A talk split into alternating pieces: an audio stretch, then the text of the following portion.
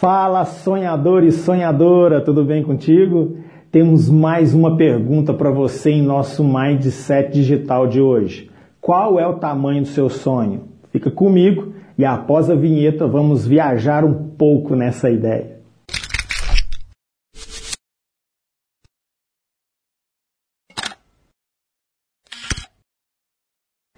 Em outros vídeos falamos muito sobre acreditar em si mesmo. Essa atitude ela é imprescindível, contudo, não é o bastante. Além de acreditar em si mesmo, você precisa compreender que você é dotado de um potencial infinito, muito mais poderoso do que você possa imaginar. No entanto, essa crença, essa compreensão necessita ser contínua, forte e consistente ela precisa estar intacta, independente das experiências que você vivencia. Tanto processos que geram resultados positivos, quanto aqueles que também resultam de forma negativa. Para pensar grande ou pensar pequeno, você gastará o mesmo tanto de energia. Sendo assim, vamos investir a nossa energia em pensamentos grandes. Pense grande e continue pensando.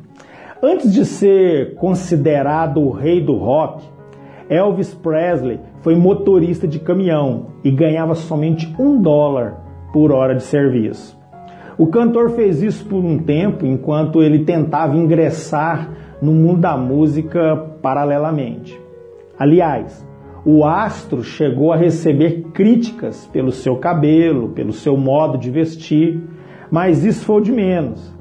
Ao realizar alguns testes para entrar em bandas, ele chegou a ouvir de um dos donos de uma casa de shows que ele deveria voltar a dirigir caminhões, porque ele era um ótimo caminhoneiro, mas não um cantor. Ainda bem que o astro não desistiu após ouvir uma crítica tão dura. Esse mesmo o Elvis tão subestimado foi o que arrastou multidões em todos os shows e que conquistou o coração de pessoas em todo o mundo por suas canções, sua voz única e o seu carisma inigualável. Você conhece a história do famoso Elvis? Tem alguma dúvida de como quem o criticou estava errado? Em 1997, eu fui participar de um acampamento de jovens da igreja a qual eu era membro. Naquela época, meu coração já ardia desejoso em estudar e aprender ao máximo acerca da palavra de Deus. Entre os preletores havia uma mulher que se chamava Ana Maria. Ela era minha conterrânea, porém já residia em Brasília há muitos anos. Ela era vice-diretora de um seminário teológico em Brasília, que era voltado para a visão missionária. Ela palestrou naquele dia acerca de missões para nós e culminou a sua mensagem com um desafio missionário a nós jovens e também distribuiu para todos nós um panfleto do seminário. Eu fiquei extremamente comovido com aquela palestra, levei aquele panfleto para casa e ao chegar em casa eu ajoelhei e coloquei aquele panfleto no chão. E eu encharquei de lágrimas e pedi condições de ir para aquele seminário estudar e me preparar para cumprir a sua obra. Talvez para você pareça ser um sonho pequeno, mas para mim era um sonho enorme, pois meus pais não tinham condições de bancar todas aquelas despesas. E compartilhei o meu sonho com meu pastor, que se chamava Juscelino. Ele abençoou meu sonho e disse que ia orar por mim com relação a isso. E eu não contei meu sonho para mais ninguém e continuei crendo e orando por ele. Um dia, uma adolescente chamada Patrícia procurou dizendo que, como líder dos adolescentes, ela queria envolver os adolescentes em assuntos missionários, inclusive adotar algum com ofertas. Então o pastor contou a ela o meu sonho. Essa menina então vai para casa e conta aos seus pais o meu sonho. E eles decidem, é, como família, a investir no meu sonho. Estava orando com um amigo que desejava também sobre o seu chamado e o telefone em casa toca. Fui atender e então ouvi uma voz desconhecida que dizia: Alô, é o Lindomar? Eu respondi sim, sou eu. E continuou: Eu sou Eliane Vieira. É você que tem o sonho de ir ao seminário, se preparar para missões? Eu disse: Sim, mas quem te contou? Ela respondeu: É uma longa história.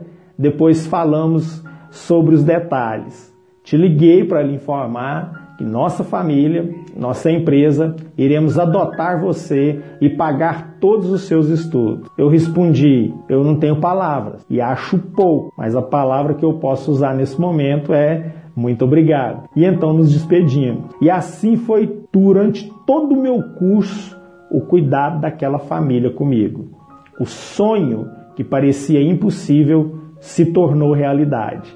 E me tornei teólogo no ano de 2000, há 19 anos atrás. Entenda isso, por favor. O nosso sucesso ou o nosso fracasso são profecias autorrealizáveis é exatamente o tamanho do seu sonho que vai determinar a grandeza da sua realidade no futuro. Quero te pedir algo hoje encarecidamente. Não sonhe pequeno.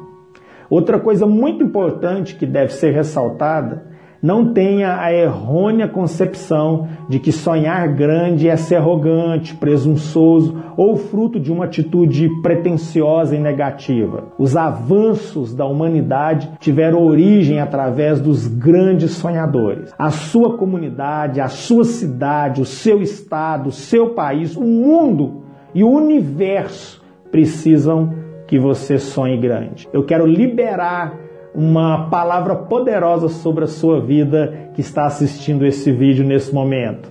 Dias melhores virão sobre a sua vida, dias melhores em sua vida estão por vir. Deus te dotou de capacidade, lhe concedeu um potencial de realizar coisas extraordinárias e poder escrever uma nova história cheia de sonhos grandes e realizáveis. Lembre-se, o tamanho do seu sonho determinará a grandeza do seu futuro. Esse foi o nosso Mindset Digital de hoje. E se você gostou, colabore com o seu like. Se não for inscrito, inscreva-se e ative o sininho. Siga-nos nas redes sociais e acesse o nosso site sigaolucro.com.br. Lembrou de alguém enquanto me acompanhava? Compartilhe o vídeo com ela e seja o semeador de grandes sonhos. Obrigado pela atenção e até o nosso próximo Mindset Digital. Valeu!